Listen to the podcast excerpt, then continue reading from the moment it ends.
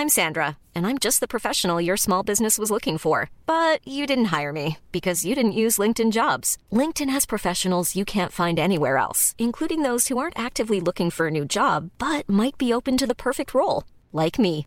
In a given month, over 70% of LinkedIn users don't visit other leading job sites. So if you're not looking on LinkedIn, you'll miss out on great candidates like Sandra. Start hiring professionals like a professional. Post your free job on linkedin.com/people today.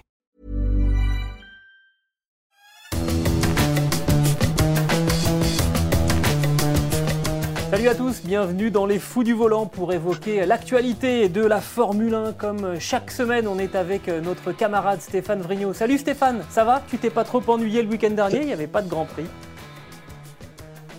Non, non, j'ai fait plein d'autres choses aussi très intéressantes et euh, on va reprendre. Il y avait les 24 heures du monde de toute façon. Et puis on reprend ce week-end euh, avec le Grand Prix de Russie. Exactement. Euh, c'est reparti pour un tour. Exactement, ce podcast qui est à retrouver sur toutes les bonnes plateformes de Deezer à Spotify en passant par Acast et par Apple Podcast. N'hésitez pas à nous donner 5 étoiles et aussi à vous abonner. Et de cette manière, eh bien, vous recevrez les nouveaux épisodes directement sur votre appli chaque semaine. Au menu du jour, Stéphane, je te propose en entrée Sébastien Vettel chez euh, Aston Martin en plat de résistance. Alpine en Formule 1, une histoire euh, française. On reviendra sur euh, l'histoire riche de, Alpine et puis où est-ce qu'on peut aller avec euh, donc la firme française. En fromage, je te propose la Formule 1 du sport au chaud et en dessert. Valtteri Bottas, l'heure du sursaut avec un point d'interrogation. Ça sera notre dernier sujet pour, pour aujourd'hui. Mais donc, on débute avec une information qui avait été officiée quelques heures avant le début euh, du Grand Prix de, Toscane. C'est l'arrivée, l'officialisation, puisque on le savait déjà, de Sébastien Vettel chez Racing Point qui va devenir Aston Martin en 2021. Un contrat qui, à la base, est euh, prévu sur, euh, sur un an avec une possibilité évidemment de le, prolonger d'année sur, euh, sur année. Et Stéphane, d'abord, je crois que tu as des, informations sur euh, éventuellement des, détails de ce contrat qui va lier donc le quadruple champion du monde à l'équipe qui deviendra Aston Martin. Oui, euh, bah, écoute, Gilles, j'ai vu euh, des choses un petit peu passer et plus exactement une indiscrétion apparemment de Sergio Perez qui n'a pas été démenti par euh, Racing Point, futur euh, Aston Martin, qui concerne le contrat de Sébastien Vettel et apparemment les détails du contrat de Sébastien Vettel chez Aston Martin sont assez euh, croustillants. En tous les cas, les circonstances. Perez dit comment est-ce qu'il a appris que Vettel allait arriver chez Aston Martin et lui prendre la place? C'était en fait juste après le Grand Prix euh, d'Italie à Monza, le dimanche, donc euh, fin d'après-midi. Il rentre à, l'hôtel chez lui, il entend un petit peu de bruit, une conversation dans la chambre d'à côté. Il se trouve en fait euh, cette chambre est occupée par Lawrence Stroll, le propriétaire de l'écurie euh, Racing Point, qui passe un coup de fil à l'avocat de l'écurie, euh, de son écurie, pour finaliser les termes du contrat de Vettel. Et qu'est-ce qu'il y a dedans?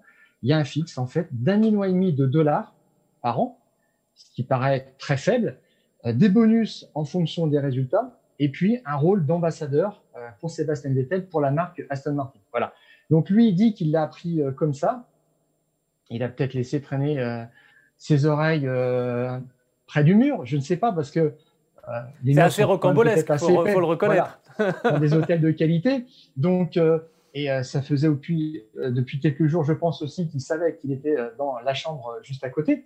En tous les cas, on n'a pas eu de, de signal au contraire. Donc, pour l'instant, on croit ce que, ce que dit Perez là-dessus. Et euh, on en avait parlé il y a quelques temps, en fait, quand un pilote est en panne de motivation et qu'il a un grand palmarès, qu'est-ce qu'il faut faire? Il faut lui donner un fixe qui est presque symbolique et puis euh, des primes de course qui sont alléchantes pour le pousser à, se remettre en question, le motiver à avoir des résultats. C'est exactement ce qui s'est passé.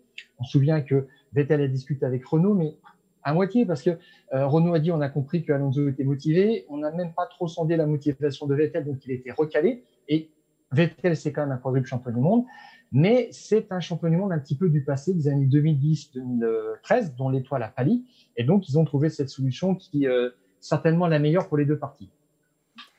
Alors c'est quand même une sorte de pari hein, pour, euh, pour Sébastien Vettel parce qu'on rappelle euh, les contacts et on pense même que la signature s'est faite avant finalement que les instances de, de la Fédération internationale de l'automobile décident que le fait de copier une voiture ou en tout cas d'acquérir les brevets et les dessins d'une voiture de la saison précédente allaient devenir, devenir interdits. Ça veut dire que Aston Martin va devoir euh, fabriquer une, une, Formule 1. Euh, ça, ça ne se fait pas en l'espace de, quelques semaines ni de, ni de quelques mois. Est-ce qu'ils sont euh, staffés, comme on dit pour parler de manière moderne? Est-ce qu'ils ont les structures humaines et même techniques pour parvenir à faire une Formule 1 qui avance suffisamment pour être représentative sur la grille?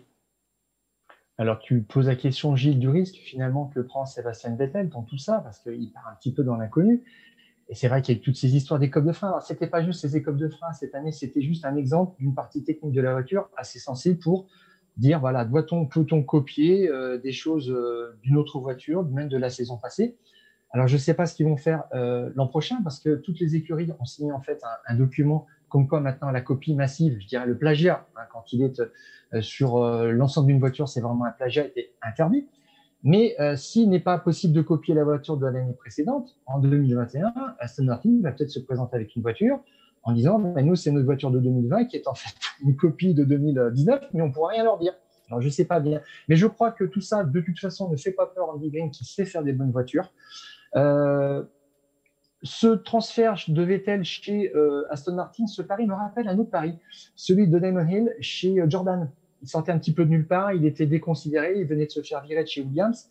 Après une saison de transition chez, Arrows, il s'était relancé euh, en gagnant en, en, 98. Et bien en fait, cette voiture était en grande partie faite par Andy Green euh, en collaboration avec euh, Gary Anderson à l'époque. Ça veut dire que euh, Andy Green, il sait quand même faire des très très bonnes voitures. Il l'a prouvé en revenant chez euh, depuis 2010. Force India a terminé, je crois, deux fois quatrième au championnat des constructeurs avec plusieurs podiums, dont encore cette année. Donc tout ça, c'est solide. Le problème, c'est que le coronavirus est passé par là. Ils devaient lancer la construction d'une usine, ça a pris du retard, euh, mais ils ont dit qu'ils vont euh, investir plus massivement sur la recherche, développement pour l'année prochaine. ils vont embaucher 20% de personnes en plus. Donc euh, ce sont des garanties intéressantes, mais pour des résultats à quelle échéance, ça, c'est la question. Effectivement. Alors il y a aussi un, euh, autre enjeu euh, qui, concerne beaucoup cette association entre Aston Martin et Vettel, c'est un enjeu euh, d'image et la preuve hein, qu'on attache beaucoup à tout ce qui va tourner autour de la, communication.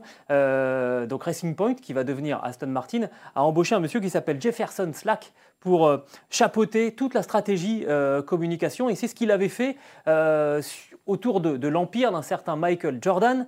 Euh, il a plutôt réussi quelques, euh, quelques coups euh, assez, assez phénoménaux. Et ce, Jefferson Slack s'est aussi occupé d'un club comme l'Inter Milan en, football. On voit hein, que, évidemment, pour un constructeur aussi prestigieux que, Aston Martin, il va falloir aussi, je dirais, bénéficier de, de l'image d'un quadruple champion du monde. Et là aussi, il va y avoir du travail parce que Vettel, c'est pas un as de la communication moderne j'ai envie de dire. Il n'est pas trop sur, sur les réseaux sociaux, il n'est pas, là-dessus. Or, ça va être un, un, axe important de cette nouvelle association. Oui, ça compte carrément une lacune. Vettel ne fait aucun effort là-dessus. Alors Vettel, il faut le comprendre aussi, il a une vie de famille, il est un petit peu comme Michael Schumacher à l'époque. Euh, les gens chez Ferrari disaient, vous n'imaginez pas à quel point la famille est importante pour Michael Schumacher. Quand il sort du circuit, il ne pense qu'à la famille. Voilà, c'est ce qu'Irvine euh, disait, il dit Irvine. Et je pense que Vettel, c'est un petit peu le même principe. Il n'a pas envie, quand il rentre chez lui, euh, de raconter un petit peu son quotidien, tous les aspects privés.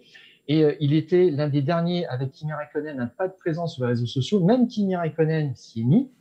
Et Vettel, en fait, euh, bah, il communique pas là-dessus. Donc, c'est vrai que ça va, boucher une, une case qui fait défaut pour l'instant et qui lui conviendra bien dans son rôle d'ambassadeur, je pense.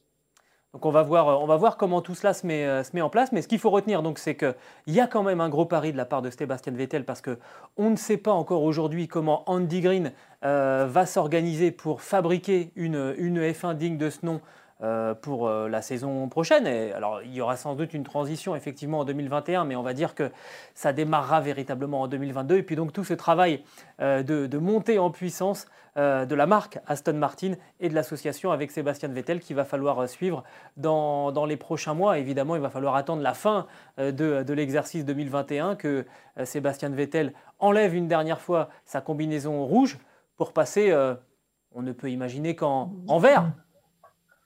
J'aimerais bien le, British euh, Green euh, qui, euh, que Aston Martin a popularisé sur, sur les pistes d'endurance et spécialement aux 24 heures du Mans.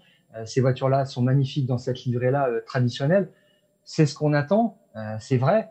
on verra si Aston Martin va aussi s'asseoir sur le budget de son sponsor actuel. ils en sont peut-être capables parce qu'ils viennent de remercier Perez et ses 10 ou 12 millions d'euros. Donc, ils ont peut-être de la marge à ce niveau-là. On aimerait effectivement que, euh, retrouver un petit peu ce qu'a fait euh, Tony euh, Fernandez avec Lotus, entre nos Lotus et puis Caterham, ce, joli vert qu'on attend, qu'on aimerait bien revoir. On verra ça dans les, prochains mois, on le disait. On va passer à un autre sujet, une autre équipe qui maintenant va s'intéresser à, 2021, c'est l'arrivée des couleurs de Alpine en, en, Formule 1. Donc on va remplacer les couleurs de, Renault F1 par, euh, par Alpine.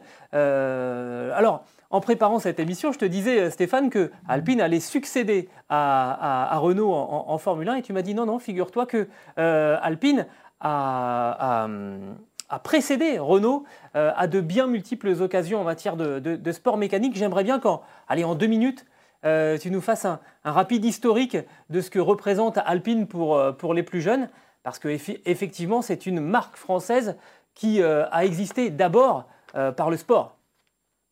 Oui, tout à fait, Gilles. Euh, dans les années 60 plus précisément, sur les, pistes, on n'imaginait même pas à quel point cette marque était, comment imbibée de, compétition. elle était présente en rallye, en sport prototype et en monoplace. C'est l'aventure de la, berlinette en rallye une voiture qui a été euh, championne du monde des constructeurs dès la première année en 73, puis en 75. C'est Jean-Claude Androuet au volant d'une Alpine qui a remporté le premier rallye du championnat du monde en 73. Euh, c'est un Monte Carlo.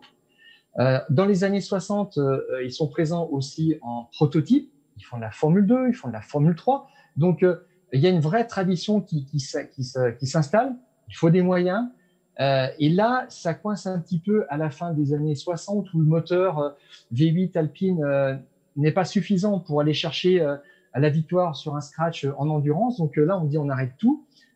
L'équipe, enfin cette, cette marque collabore activement avec Renault, avec Gordini, et c'est Renault qui va reprendre la main progressivement grâce à un moteur, un, un V6 de 2 litres qu'ils vont construire sur lequel ils vont greffer un turbo à l'initiative de, Bernard Dudo. là, ça va être la grande histoire qui va, qui va redémarrer euh, en, endurance euh, avec une barquette qui va gagner les 24 heures du Mans en 1978, Pierroni euh, Josso, et puis qui va construire aussi sur la base d'une Formule 2 qui était financée par Elf, qui s'appelait la Elf Formule 2, qui va donner naissance à un prototype de Formule 1 expérimental pour voir un petit peu.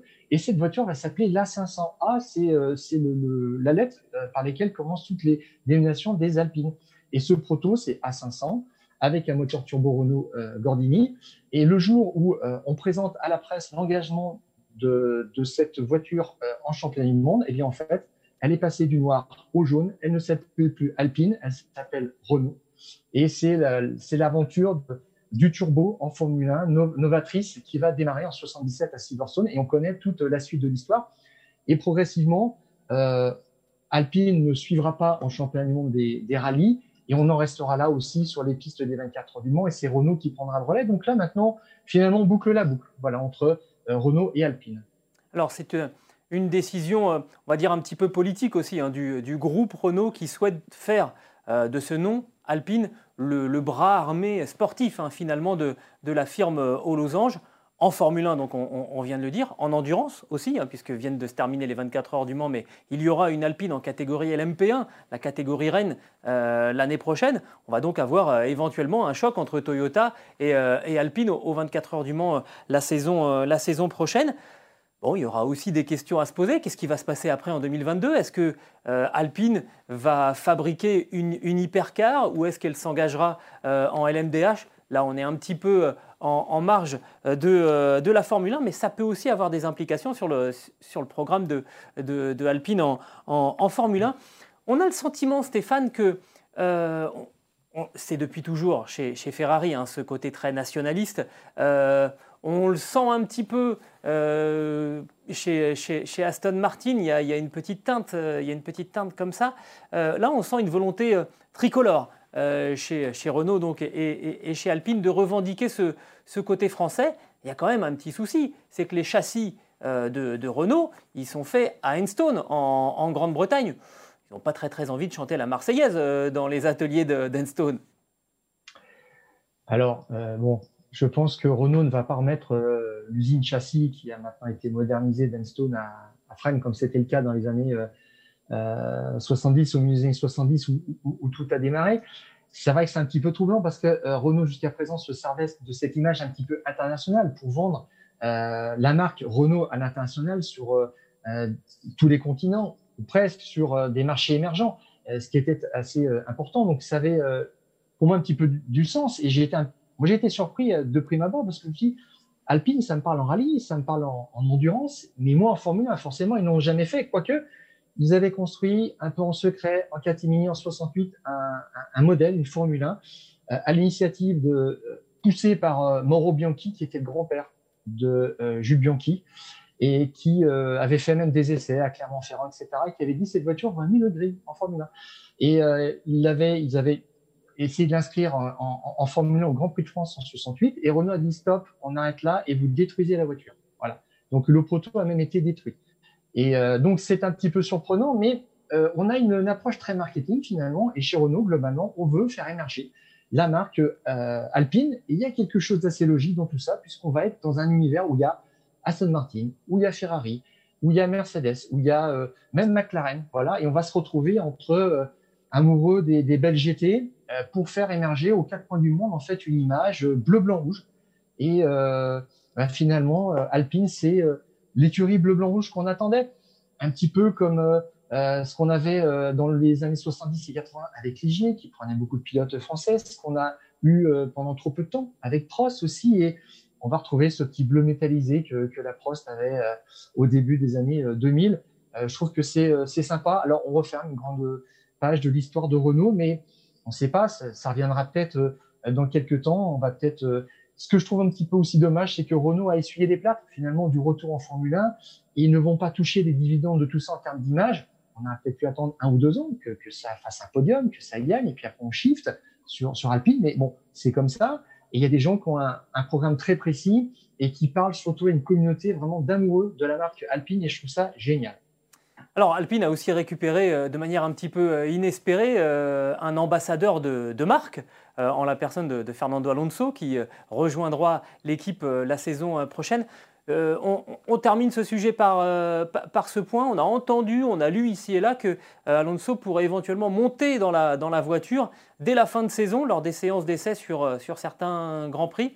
Est-ce que c'est crédible pour toi? On pense évidemment qu'il prendra la place de, euh, de Daniel Ricciardo. On va pas, va pas faire descendre euh, Daniel Ocon. C'est crédible pour toi? Alors pour faire vite, euh, Alonso il a dit aujourd'hui, moi j'ai pas besoin pour ma motivation de, monter absolument dans une voiture. Avait de vous la vie, si c'est pour lui faire passer deux trains de pneus un vendredi matin, ça sert pas à grand chose. Mais Alonso a dit, moi je serai Imola au travail pour Renault, je serai à Abu Dhabi au travail pour Renault. J'écouterai tout, je vais essayer de, de déjà faire une idée de la façon dont l'écurie travaille. Je pense que c'est déjà le cas parce qu'il peut aller dans la euh, Viry, Weinstone et, et, entendre toutes les conversations, tout ce qu'il dit sur, sur un week-end. Euh, Renault essaie de le faire admettre aussi dans les roulages des jeunes pilotes euh, à Abu Dhabi juste après le, dernier Grand Prix. Je ne sais pas si ça fonctionnera trop, mais allez, faisons un petit rêve aussi. C'est euh, Jean Todt a dit ce week-end qu'il allait éviter les clashs entre euh, Le Mans et la Formule 1. Alors, pourquoi pas aussi Alonso chez, chez Alpine dans l'MP1 l'an prochain? Je trouve que ça serait déjà un beau lancement pour la marque en Formule 1, euh, en, endurance. Euh, là aussi, ce sera absolument magnifique. Ouais, ça, on verra. C'est Cyril Abitboul qui, qui, qui, tranchera. Mais c'est sûr que si on met déjà Esteban Ocon et, Fernando Alonso dans, dans l'Alpine LMP1 au, au, Mans, ça fera aussi en termes de retombées de toute façon assez énorme. Là aussi, il va falloir, euh, il va falloir faire preuve de, patience et voir, mais il y a plein de choses prometteuses. Hein. Vraiment, on sent, que ça, on sent que ça bouge en ce moment dans, dans le monde. Là, c'est resté figé dans, ce, dans cet univers et de la Formule 1 et du sport mécanique pendant des mois et on a bien compris pour, pourquoi. Et là, on sent que ça, ça phosphore. Il y, a plein de, il y a plein de choses qui sortent dans tous les sens et ça va vraiment être très, très, très intéressant de voir ce qu'il en sort. Et on sera là évidemment pour essayer de vous aider à, à décrypter tout ce, qui, tout ce qui bouge en ce moment.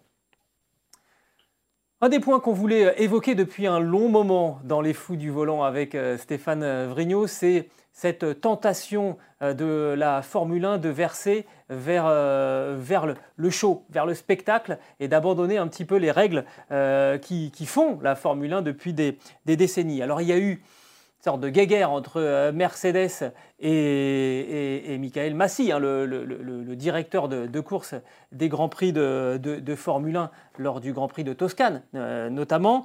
Euh, moi, je suis un petit peu mitigé, pour tout te dire, Stéphane. J'ai quand même un petit peu parfois le sentiment qu'il y, a une vieille, il y a une vieille Europe, un petit peu à la manière, tu sais, de Dominique de Villepin à, l'ONU, qui revendique ce côté un petit peu vieille Europe, tradition face à une société, donc Liberty Media, qui a acheté les droits de la, Formule 1 il y, a, quelques années, qui est donc une euh, société américaine qui arrive avec sa culture et, qui a envie aussi euh, de changer des choses, de, modifier des, des, euh, déroulements d'épreuves.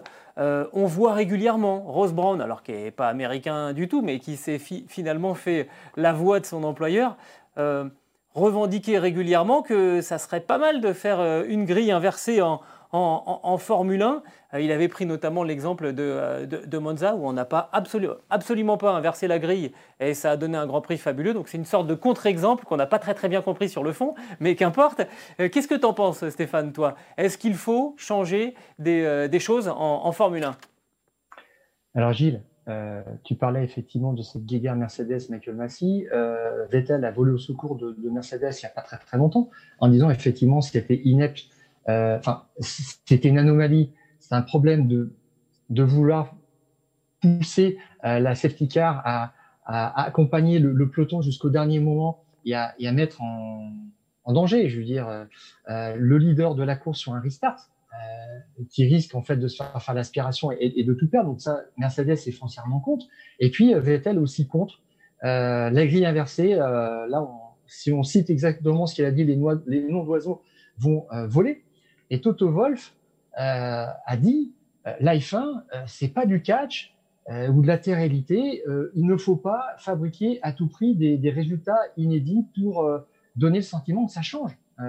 C'est aussi simple que ça. Alors, l'exemple de, Pierre Gasly euh, à, Monza, c'est le parfait exemple que un pilote, quand il euh, réussit euh, un coup stratégique que les autres ne peuvent pas copier, il, peut en avoir le bénéfice jusqu'à la fin et ça fait une différence tout de suite. Aujourd'hui, pour faire perdre, entre guillemets, Hamilton, on compte sur Bottas, on compte sur Verstappen, donc on pourrait compter sur Sainz, sur Norris, sur, sur plein d'autres pilotes.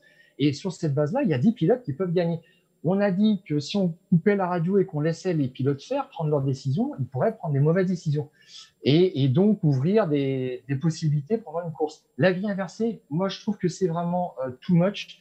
C'est de la course un petit peu artificielle. Même euh, George Russell, qui est souvent dernier sur les grilles, dans les derniers, est contre. S'est dit ça serait ridicule, franchement. Euh, tout le monde essaierait de me dépasser. ça serait pas très, très intelligent de, de faire ça. Mais derrière ça, je dirais qu'il y a autre chose. Il y a la suppression de la qualif pour faire une course de qualification le samedi et pour faire une course normale le dimanche. Donc, course 1, course 2 euh, par week-end. À raison de 25 week-ends dans l'année, c'est vraiment l'objectif, ça nous ferait 50 courses dans l'année. Je comprends pas bien où on va. Euh, tout ça pour essayer d'avoir euh, 3, 4, 5, peut-être 10 vainqueurs différents. Je trouve que non, il faut travailler sur autre chose. Moi, je dis juste, c'est laissons la, la, la, course aux pilotes. Euh, au, au, départ de, de la course, les, les équipes ne doivent plus intervenir. Je suis, d'accord, mais alors, euh, bon, peut-être qu'effectivement, l'inversement de la grille, euh, ça, ça, se discute, surtout qu'en monoplace. Alors, ça marche très très bien dans des, disciplines comme le championnat du monde des, voitures de tourisme, la Coupe du monde des voitures de, tourisme. Euh, mais on comprend bien que sur des monoplaces, c'est quand même un peu, plus, un peu plus dangereux. Bon, cela dit, ça marche quand même en, Formule 2. Donc, je ne suis pas aussi strict que toi. Mais interdire euh, les relations radio autres que pour événements euh, exceptionnels et pour des, pour des informations de, sécurité. Ça remettrait aussi les pilotes euh, au centre vraiment de, la bagarre, les plus intelligents, les plus rusés, ceux qui arrivent à avoir le plus de hauteur de vue sur les événements, pourraient en tirer leur, épingle du jeu. Je pense ça peut, ça peut aussi être une, une belle piste, paradoxalement, pour remettre l'humain au, au, centre. Et donc forcément, ça, créerait des, ça créerait des rebondissements. Alors, Toto Wolf, le boss de Mercedes, ne veut pas de cette grille inversée. mais il ne veut pas non plus lâcher les clés de la course pour les donner à ses pilotes et ne c'est logique. C'est logique. Mais lui, il, gagne, il gagne. Donc lui, il veut qu'on change rien, c'est sûr. Mais alors, sa réponse, c'est un écran de fumée parce que lui dit, euh, il y a beaucoup de choses qui se disent euh, dans les équipes, euh, beaucoup de palabres que les fans finalement voudraient bien connaître, comprendre, avoir en direct pour comprendre le déroulement d'une course. Le spectacle, il faut le faire sur la piste. Voilà. C'est pas une question de mettre des écouteurs d'entendre des conversations radio de pilotes qui se plaignent, de, choses qui sont complexes, ça tient à des stratégies, à des types de pneus, etc. Euh, on se perd là-dedans. Si on veut élargir la base de fans de, de, la course, il faut juste montrer un spectacle avec des, des rebondissements, des choses imprévues, des défaillances de pilotes. Euh, voilà, il y, y, a juste ça, c'est devant nous, on peut saisir cette occasion, vraiment en coupant la radio. Je dirais une deuxième chose, c'est que en qualif, par exemple, Hamilton, il a euh, 9 chances sur 10 de faire une pole position. On lui donne deux chances déjà en Q3. De, s'il se rate sur son premier run, il a un deuxième euh, joker qui peut abattre et faire quand même la pole position. Et puis, euh, la qualif pour moi, c'est quelque chose qui est illisible. Euh, tout se passe en 1 minute 30 sur le deuxième run où ils sont, ils partent, ils sont tous espacés à peu près de, de 10 secondes. Et on a l'état intermédiaire de 2, 3, 4 pilotes et c'est un flot de voitures qui passe. On ne sait plus où euh, est telle ou telle voiture, qui commence son tour, qui termine. Moi, je trouve qu'il faudrait simplifier ça. Euh, à la fin de la Q3, on retient les cinq meilleurs et on leur fait faire un tour chrono unique euh, pour voir. de super pôle. Voilà, tout à fait. Là où ils sont tout seuls, pas de question d'aspi, il y aura plus de trafic, forcément. Et je pense que tout le monde serait satisfait. On a essayé ça au début des années 2000, mais en fait, on faisait passer tout le monde. Alors, voir le 15e ou 18e passer sur son tour unique, c'était pas très intéressant. Voilà. Donc, euh, on peut faire une Q4 là-dessus. Alors, j'entends bien, il faut pas faire une Q4 pour faire une Q4, mais pour apporter quelque chose, corriger un défaut ou un problème. Vettel l'avait dit il y a deux ou trois ans. Mais alors, une Q4, pourquoi pas, mais on va faire une Q5, une Q6. il avait euh, ridiculisé un petit peu la proposition Liberty Media qui, euh, qui voulait rajouter un petit peu du show. Non, il faut vraiment préserver l'ADN de la Il dira peut-être autre chose quand il sera chez Aston Martin, d'ailleurs. Voilà, tout à fait, tout à fait, Gilles. Mais euh, Broad, en fait, l'a dit qu'il ne veut pas toucher à l'ADN, donc on ne touche pas au format qualification et on respecte aussi les fans. Et les fans ont dit dans deux sondages, clairement, massivement, qu'ils ne veulent pas d'une grille inversée. Donc on reste attaché à la à, aux traditions de, la Formule 1. On a évoqué, hein, par contre, sur certains Grands Prix, euh, la possibilité d'avoir euh, un format de qualification qui ressemble un peu à celui d'Indy, hein, c'est-à-dire pour euh, d'Indianapolis, pour, pour éviter que certains pilotes de la même équipe travaillent ensemble, se, donnent l'aspiration que en fait, les pilotes passent un par un, comme, ça se fait lors des séances de, de, Super Ça, ça peut, on, respecte la tradition. C'est celui qui va le plus vite qui partirait devant en, Formule 1. Il, faut quand même qu'on essaye de, changer des choses. L'audience de la Formule 1 ne rajeunit pas, je vous le rappelle, euh, et on a besoin de renouveler quand même un petit peu, les cadres.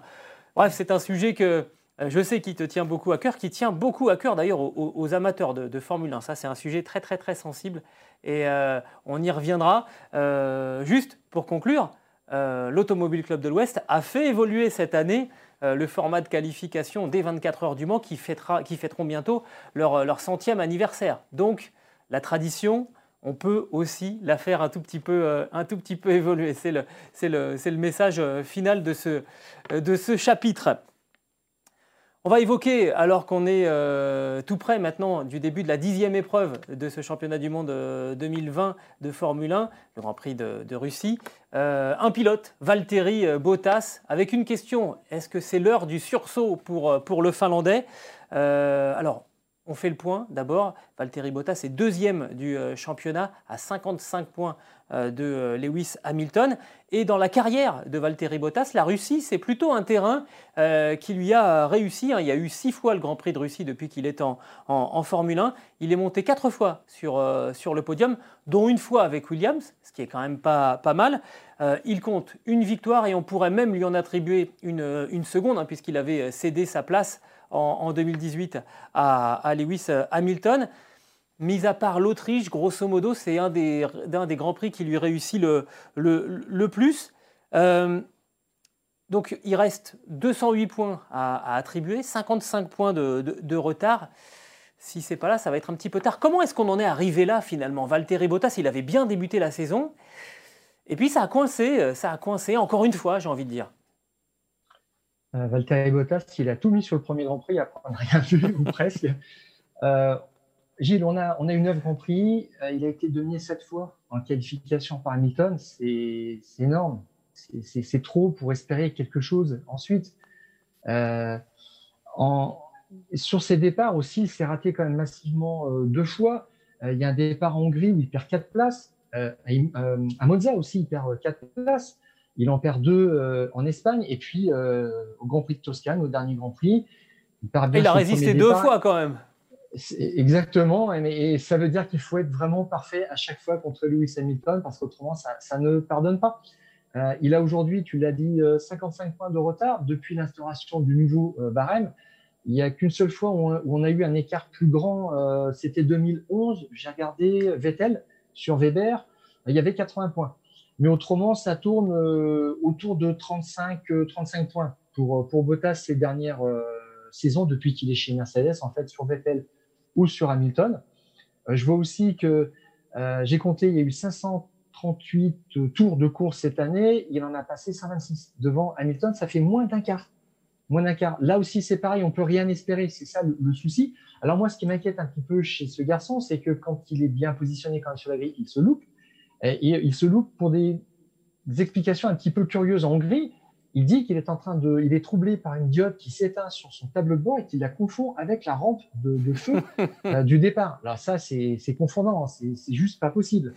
Euh, à Monza, euh, il prend encore un mauvais départ et il dit j'ai fait le, premier tour le moins inspiré de toute ma carrière. Là, c'est sûr, là, il passe encore de la deuxième à la sixième place.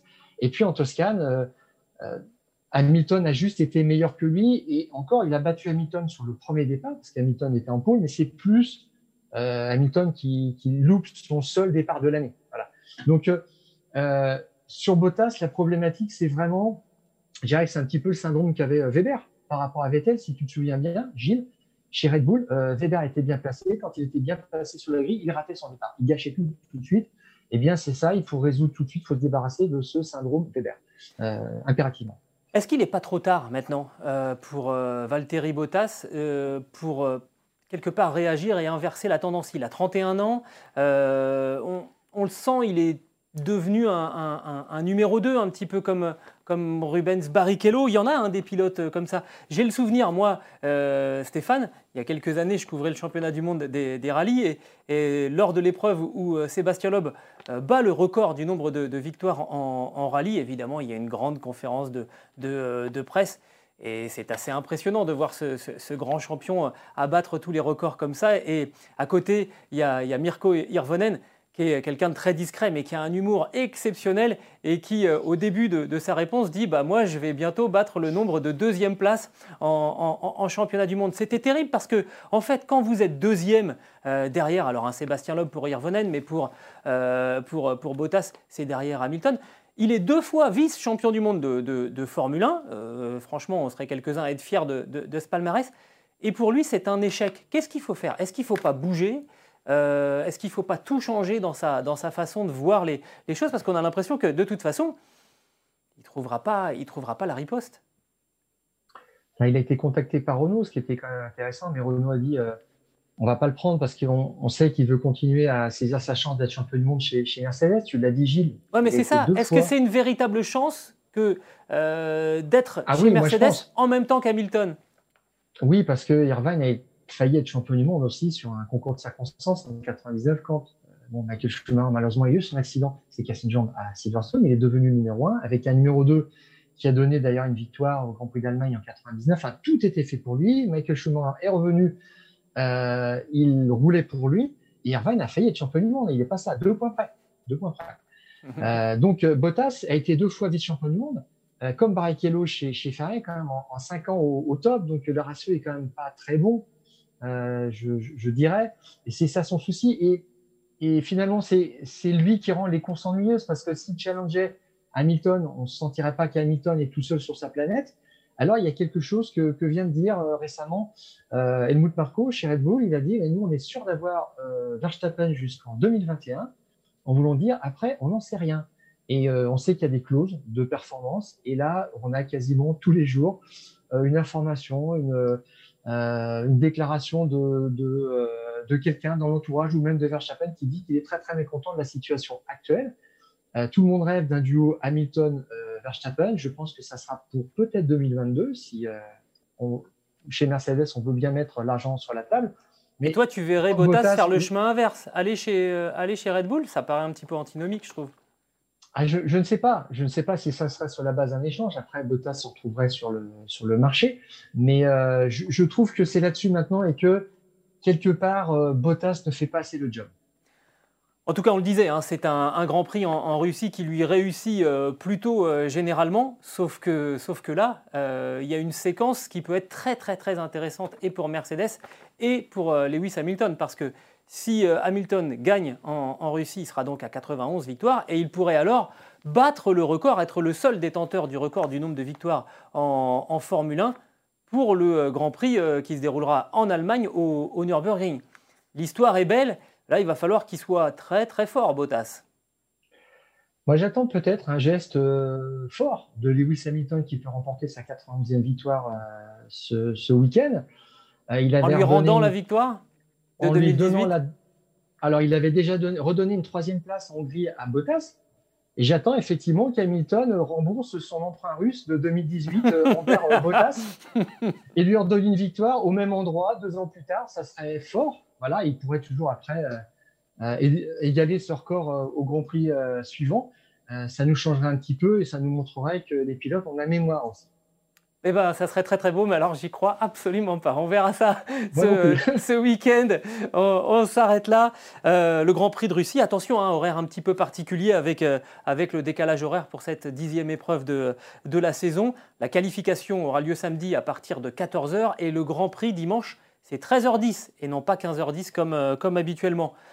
Voilà, on a fait le tour. Ce podcast qui est à retrouver euh, sur toutes les bonnes plateformes, je le disais, Deezer, Spotify, Acast, Apple Podcast.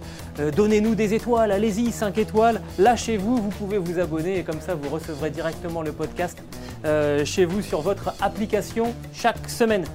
On a tout dit. Stéphane, c'est bon pour toi? Oui, vivement la prochaine des Fous du Exactement. À la semaine prochaine. Coupez le contact.